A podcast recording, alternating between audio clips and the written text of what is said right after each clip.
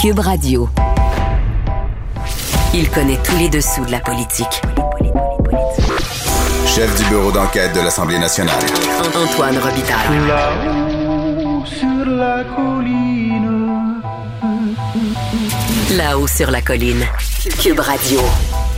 Bon jeudi à tous. Aujourd'hui à l'émission, on s'entretient avec André Binette, constitutionnaliste qui vient de lancer une coalition pour la République du Québec, un organisme qui défendra évidemment l'idée de l'abolition de la monarchie au Québec, et ça même s'il demeure dans le Canada. Ancien juriste pour les communautés autochtones, M. Binette explique aussi pourquoi, à son avis, François Legault vient de relancer le projet d'éoliennes à Puyat sur la côte nord, un projet qu'il avait pourtant dénoncé dans l'opposition et en campagne électorale. Mais d'abord, mais d'abord, il y a un journaliste du bureau d'enquête au bout du fil. C'est Alexandre, c'est encore Alexandre, c'est toujours Alexandre. Qui voulez-vous que ce soit? Mais bonjour Alexandre Robillard, Bonjour, Antoine Robitaille. journaliste pour notre bureau d'enquête. Euh, là, la question qui se pose après ton article de ce matin, c'est est-ce qu'un chef de cabinet d'un ministre peut être propriétaire d'une entreprise qui reçoit de ce même ministère des subventions, c'est-à-dire des subventions d'une société d'État qui relève de ce ministère-là? Et le cas, c'est Sandy Boutin. Explique-nous un peu, expose-nous ce cas-là. Oui, effectivement. Donc, euh, ce matin, dans le journal, on publiait un article à son sujet. Donc, euh, M. Boutin est chef de cabinet de la ministre de la Culture, Nathalie Roy, depuis 2019. Et euh, il est également président, seul actionnaire et seul administrateur de la maison de disques Simon Records. OK? Et euh, oui, donc euh, c'est ça. C'est un, c'est une entreprise qui a reçu l'an dernier euh, près de 400 000 dollars de subventions de la Société de développement des entreprises culturelles, la SVEC. Mhm. Et donc, euh, ce montant euh, que cette entreprise-là, cette maison de disques-là reçoit est à la hausse depuis euh, trois ans. Donc, euh, voilà. C'est un peu ça le, Ouais. le topo. Donc là, la question qu'on se pose, c'est est-ce qu'il est en conflit d'intérêts, dans le fond? C'est c'est ça. Ben, dans le fond, il a suivi les règles. Ça, il faut, euh, il faut le, le souligner. Là. Monsieur Boutin, il était tout à fait conscient de sa situation dès son, dès avant son entrée en poste. Il m'a même dit qu'il avait consulté un avocat qui avait formulé un avis sur sa situation à l'effet qu'il ne devrait pas se départir de sa compagnie en vertu des règles en vigueur. Mhm. Donc, euh, quand on parle de règles, c'est évidemment les règles qui s'appliquent au personnel des cabinets euh, ministériels comme lui. Et c'est des règles euh, donc qui sont euh, corollaires du, du code d'éthique de l'Assemblée nationale. Donc, dès Donc, qu'on entend donc il fait tout, tout selon les règles, c'est ça? Il n'y a, pas de problème. Euh, Non, lui, je, de ce je- côté-là? euh, il, a, il a vraiment été euh, tout à fait proactif, comme on aime dire, dans ce genre de situation-là. Donc, Oui. là-dessus, il a reçu un avis de la commissaire, d'ailleurs, aussi, euh, dit-il.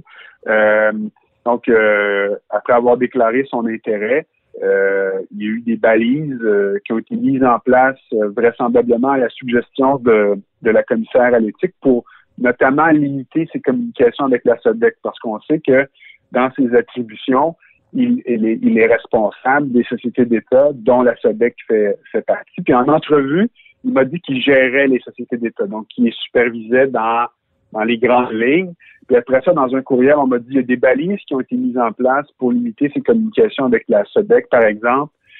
Personne ne peut lui parler des dossiers de Simon Records. Il doit se tenir loin de tout ce qui tourne autour des subventions, évidemment, des annonces qui euh, toucheraient directement ou indirectement à Simon Records. Donc, il y a quand même un périmètre qui est de sécurité, peut-on dire, qui a été érigé euh, autour de lui. Bon, ça, c'est rassurant quand même euh, qu'il y ait ce périmètre-là, mais il semble que les oppositions euh, ne, ne, ne croient pas. Puis certains experts que tu as consultés, je pense à Michel Nadeau, euh, croient pas que c'est suffisant. Ben, ce qu'il faut comprendre, c'est que le chef de cabinet, on dit souvent, c'est le premier conseiller du ministre. Ben oui. C'est, on dit aussi souvent que le chef de cabinet, il est à distance de l'épaisseur d'une feuille de papier du ministre. Autrement dit, c'est comme des frères ou des sœurs ou des, tout cas, Siamois. des siamois. Ah oui. Oui, exactement. Donc, on peut dire que c'est un peu un, un- un- des, des gens qui travaillent de façon très étroite ensemble. Donc, Ouais. ils ont les pieds puis les mains dans les mêmes dossiers, et puis on peut présumer que la, la- la- la même quantité d'informations circule euh, entre euh, en- entre eux euh, de façon euh, Mhm. de façon égale. Donc, euh, donc c'est ça la question de savoir, c'est comment ça se fait, par exemple, qu'un qu'un directeur de cabinet comme M. Boutin peut faire quelque chose qui serait interdit à un ministre. Mhm. Hein? Parce que dans le fond, un ministre qui serait dans la même situation que M. Boutin devrait mettre ses actifs dans une fiducie sans droit de regard. Donc, c'est là où le regard des experts donne une perspective qui va au-delà des règles actuelles auxquelles il faut répéter que M. Boutin s'est conformé. Donc, Oui, ce, que j'aime aussi dans ton article, c'est que tu dis qu'il s'est pas défilé. Il t'a accordé une entrevue, puis il a, il a tout exposé les faits. Donc, euh, ça, c'est des, bons points pour lui. Tout à fait. Donc, tout ça, euh, c'est- certain que lui, il- il a fonctionné en vertu des règles en vigueur. Puis, je pense que la commissaire à l'éthique, elle a rendu une décision aussi en, en fonction des règles en vigueur. Mhm. Mais, mais c'est là où le regard euh, extérieur que portent les experts, dont Michel Nadeau, qui est un consultant en gouvernance qui est bien connu, Ben oui. lui, il, il estime que M. Boutin devrait être soumis à quelque chose qui ressemble à ce que les ministres euh, euh, doivent, euh, doivent faire, c'est-à-dire mettre ses actifs dans une fiducie de regard, parce que lui, il m'a exprimé son malaise au fait qu'actuellement, M. Boutin communique toujours avec la directrice générale de sa maison de disques. C'est ce qu'il m'a dit en entrevue. Ouais. Évidemment, il m'a précisé qu'il n'est pas dans la gestion quotidienne de la maison de disques, Mhm. mais il est, il est- il est quand même tenu au courant, m'a-t-il dit, des, des décisions qui sont peut-être plus stratégiques ou, euh, ou d'envergure, comme euh, qui retient-on comme euh, expert comptable, des dossiers litigieux, donc les volets juridiques, est au courant des états financiers. Donc, tout ça, quand j'ai exposé ça à M. Nadeau, semblait l'inspirer à une plus grande prudence que ce qui est prévu dans les règles actuelles. OK. C'est pas le cas d'une autre experte, euh, donc Marie-Soleil Tremblay de l'ENAP, qui dit les règles actuelles sont adéquates, on ne pourra jamais dissiper toute apparence de conflit. Donc, euh, il y a divergence chez les experts, mais pas chez l'opposition. Là, j'ai- lu ton, papier tout à l'heure de réaction de l'ancienne ministre de la Culture, Christine Saint-Pierre, qui est maintenant critique en matière de, culture, euh, la libérale, donc euh, c'est une libérale. Là, elle juge ça préoccupant. Oui, euh, absolument. Selon, elle, il y a une apparence de conflit d'intérêts. Donc, c'est le constat qu'elle fait. Selon, elle, c'est clair. Elle estime même que la ministre doit faire rapport publiquement de son implication dans le dossier. Autrement dit, comment elle a géré ça, probablement s'expliquer là-dessus. Euh, et, euh, et donc, euh, puis il y a son collègue aussi, Marc Tanguay, qui Oui. est porte-parole en matière de justice, qui lui estime que cette situation-là est, est, est inacceptable.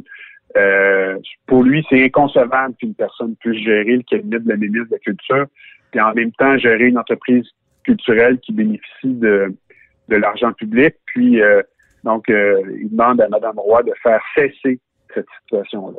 Est-ce qu'on s'attend à d'autres réactions aujourd'hui? Est-ce que Nathalie Roy va réagir ou est-ce que tu, tu vas pouvoir lui parler, tu penses? C'est euh, c'est effectivement c'est c'est un dossier qui, euh, qui est à suivre aujourd'hui. Madame Roy n'était pas en chambre aujourd'hui, donc donc j'imagine que elle doit elle, elle- elle sera probablement en Mhm. mesure de répondre un peu plus tard. Très bien. Ben, merci beaucoup, Alexandre Biard, Merci Antoine Robitaille. qui est journaliste à notre bureau d'enquête et qui publie ce matin euh, un texte euh, intitulé Un double emploi controversé pour un directeur de cabinet. Vous êtes à l'écoute de là-haut sur la colline.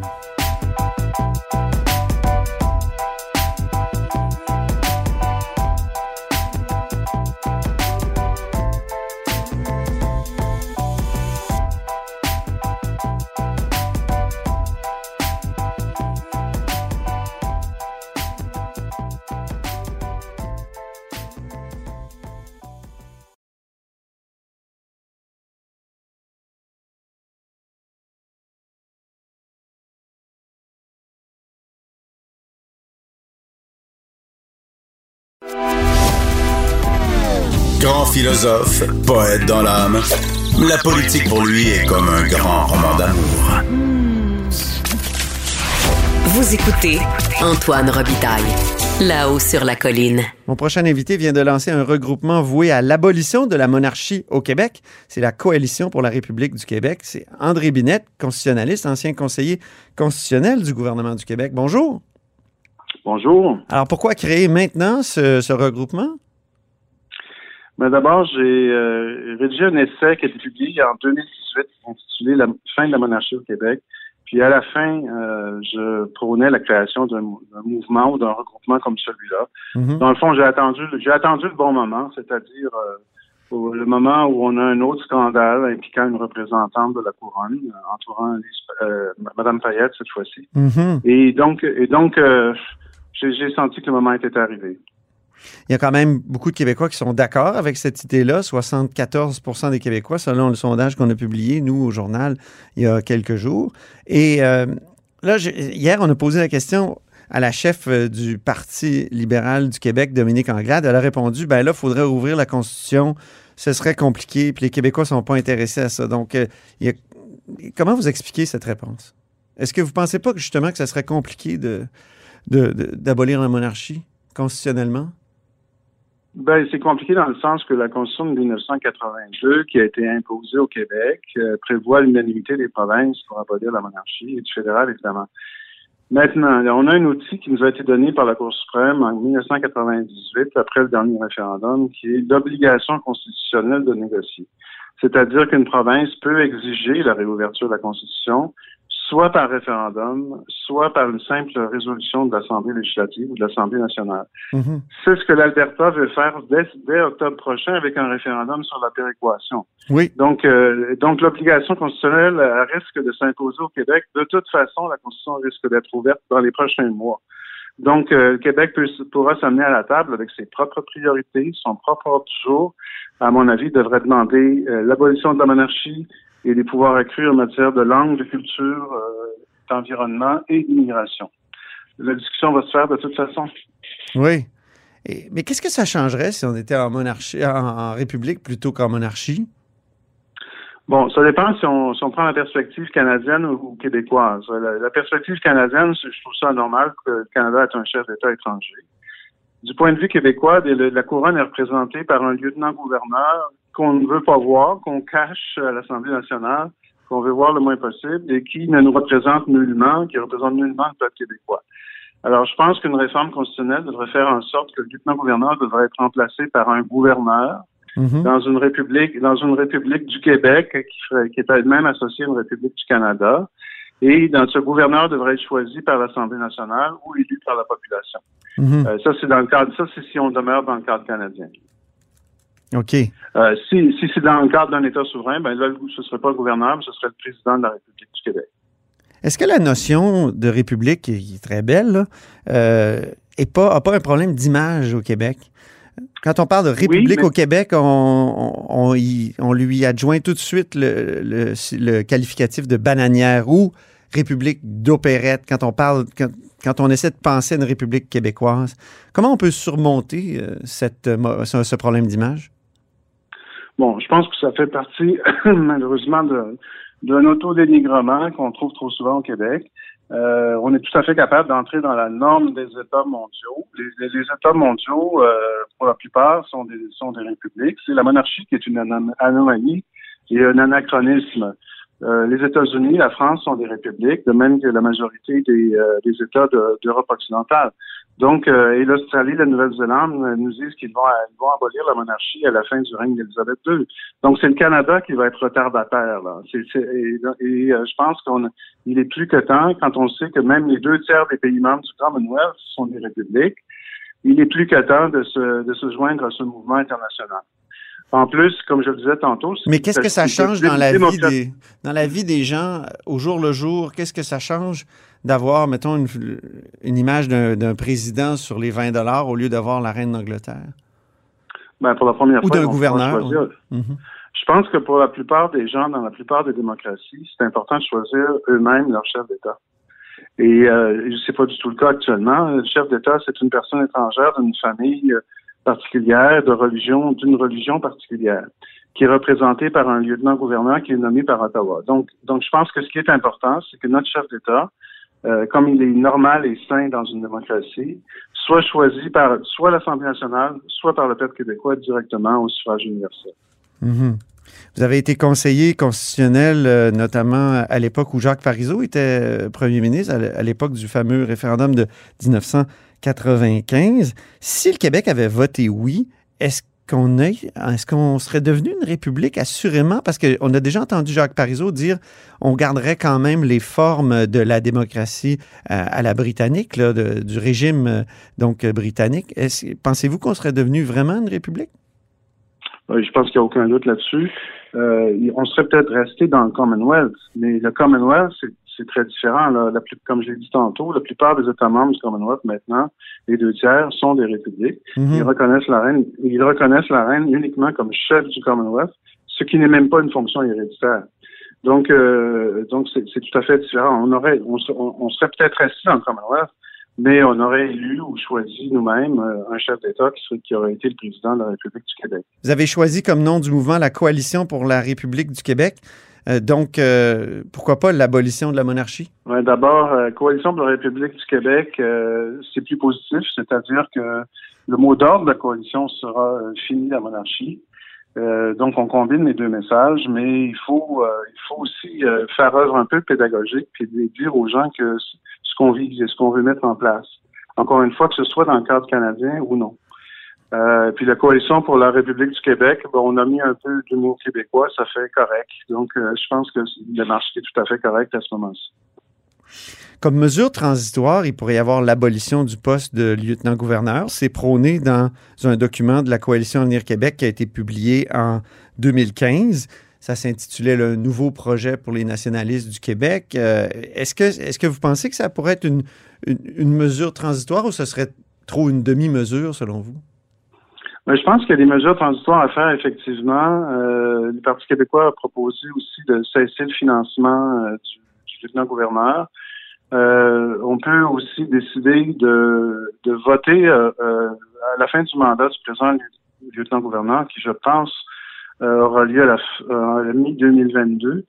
Euh, on pourrait faire en sorte de désigner nous-mêmes à l'Assemblée nationale par un vote des deux tiers le prochain lieutenant-gouverneur en demandant au premier ministre du Canada de, nommer cette personne-là. Mhm. C'est une démarche, c'est une démarche qui peut se faire sans modifier la Constitution et qui a eu du succès pour ce qui concerne le Sénat. L'Alberta avait même tenu une élection générale pour choisir son sénateur. M. Harper, à l'époque, avait entériné ce choix. Donc, euh, euh, je pense que c'est un précédent qu'il faut faire. Je propose aussi la création d'une commission d'experts qui rendrait euh, son rapport juste avant les prochaines élections au Québec et qui proposerait une, marche à suivre pour la suite des choses. Il y a eu en 1996 une motion adoptée par, euh, ben, c'est le gouvernement seulement qui avait voté pour, mais c'est le gouvernement, euh, donc Bouchard, si je ne m'abuse, qui avait, qui avait voté pour que justement l'abolition du poste et en attendant que le Québec choisisse son lieutenant-gouverneur. Étiez-vous euh, dans les officines de l'État à l'époque? 1996, je pense que je moi j'ai quitté cette année-là, donc j'étais pas mêlé à cette réflexion-là. Mais je pense que les deux partis ou les, trois partis maintenant jonglent avec l'idée, et c'est que il s'agit maintenant de savoir comment procéder euh, et comment amener le Québec et le Canada à la table de, négociation. Mais je pense que le consensus québécois est évident. Il est aussi fort que pour la loi 21. Et euh, je pense qu'il faut simplement canaliser ou donner suite à ce consensus d'une manière ou d'une autre. Mm-hmm. En 96, il y avait eu quand même une forte opposition du Parti libéral du Québec. Pensez-vous que les paroles hier de Dominique Anglade qui disait qu'il faut effectivement moderniser, réinventer cette, euh, cette fonction-là, est-ce que, c'est, euh, est-ce que ça, prouve qu'ils sont passés à autre chose, qu'ils, appuient, le consensus? Ben, je pense que il va être difficile de contrer un consensus de trois quarts des Québécois. Et euh, surtout si on le met de l'avant euh, de façon réitérée, euh, si, si on, le garde de, au devant de l'opinion publique, à, l'esprit des gens. Mhm. Donc, je pense que l'idée de créer un mouvement, c'est aussi de faire évoluer les partis politiques et de les amener à, se concentrer sur le sujet. Parfait. vous avez aussi été conseiller pour des communautés autochtones. Puis là, euh, aujourd'hui, il y a une grosse nouvelle pour les Autochtones de la Côte-Nord, c'est-à-dire que le projet Appuie ou Appuyat, on ne sait jamais comment exactement le, prononcer, c'est un gros projet d'éolienne qui, avait presque été accepté par le gouvernement Couillard et, et- et lancé par le gouvernement Couillard, mais à à ce moment-là, il y avait une forte opposition de la part euh, du candidat François Legault euh, au poste de premier ministre. Une fois qu'il est arrivé comme poste de premier ministre, au poste de premier ministre, il a, euh, il a finalement annulé cette entente-là entre euh, Hydro-Québec, euh, Boralex et la communauté euh, des Inuits de la Côte-Nord. Mais là, aujourd'hui, c'est le, premier ministre François Legault qui relance cette affaire-là. Euh, qu'est-ce que vous pensez de, cette, euh, comment dire, de, qu'est-ce que vous pensez de, cette décision-là du gouvernement Legault qui est comme contraire à ce qu'ils avaient dit? Ils avaient dit que c'était comme du gaspillage à ce moment-là. Oui, je pense qu'il y a des facteurs euh, non dits là, qui sont à l'origine de cela. Euh, D'abord, euh, je félicite la nation Innu qui est un peu en manque d'unité. Puis c'est un projet qui regroupe l'ensemble des communautés Innu, à ma connaissance. Donc ça, c'est très prometteur pour l'avenir de cette nation-là. Euh, je avec les connaissances fragmentaires que j'ai de l'Innu, là, je prononcerais Apuyat. Ah oui. Mais euh, les, les facteurs, euh, les, fa- les facteurs sous-jacents, je- j'en vois deux. Euh, officiellement, le gouvernement nous dit, ben c'est parce que les, les surplus de- d'Hydro-Québec euh, sont en sont en baisse euh, marquée, et puis il va falloir trouver d'autres- de nouvelles sources d'approvisionnement Mhm. d'électricité. Euh, je pense qu'il y a deux autres facteurs. Euh, D'abord, euh, les moyens de pression des chefs Inuits et autres de- d'autres nations euh, devant les instances américaines qui sont chargés d'examiner les, les contrats avec Hydro-Québec. Donc, euh, c'est les chefs autochtones du Québec, de six d'entre eux, je pense, de trois nations différentes, dont des Inuits, euh, recherchent, euh, disent, disent aux Américains, ne signez plus de contrat avec Hydro-Québec tant que nos droits ne seront pas respectés. Ah oui. Donc, je pense que je pense qu'il y a une certaine pression de ce côté-là. Euh, D'autre part, il y a un autre dossier que je connais très bien pour l'avoir abordé devant les tribunaux au nom des Inuits, c'est celui de Manic 5 pour lequel il n'y a jamais eu de compensation. Mhm. Dans les pages de devoir, j'ai même écrit que c'était le plus grand vol de l'histoire du Québec. Ah bon? Donc, euh, je pense que donc je pense que ça aussi, ça joue euh, dans, en arrière-plan du dossier. OK, donc tout ça a fait bouger euh, les choses. Mais les fameux surplus, là, euh, Oui. M. Legault disait quand il y aura plus de surplus, on va revenir au projet Appuyat. Euh, or, eh, il y en a encore beaucoup de surplus. Est-ce que c'est quoi? C'est, peut-être la preuve qu'il y a des contrats américains qui vont débloquer bientôt? Euh, Peut-être. C'est ce, qu'on nous dit. Euh, maintenant, comment faire la part des choses entre euh, ces contrats ou la possibilité de ces contrats et les pressions dont je vous parle? Je pense que euh, on, on- c'est l'ensemble de ces facteurs-là qui ont pesé sur le gouvernement. Mhm. Bien. Euh, une dernière question sur la coalition pour la République du Québec. Est-ce qu'il va y avoir un lancement officiel? Est-ce que vous et, et- et combien vous voudriez qu'il y ait de, de membres dans cette coalition? Bon, bien, euh, idéalement, euh, 8 millions. Et euh, j'accueille tout le monde en ce moment. Euh, D'ailleurs, euh, il y, a une- adresse euh, courriel, si vous permettez, euh, fin de la monarchie, fin de la monarchie en un mot, arrobase gmail.com, où les gens peuvent s'inscrire. Euh, pour l'instant, là, on est, en- on est au tout début de la réflexion, mais c'est certain qu'on va intervenir. Euh, on pense à une, nationale, on pense à d'autres euh, moyens d'intervention.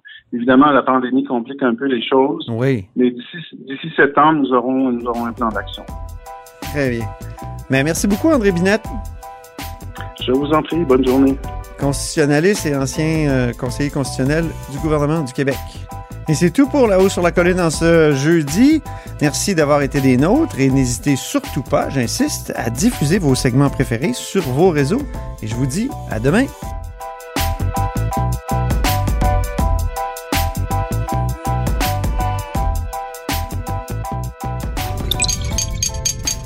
Cube Radio.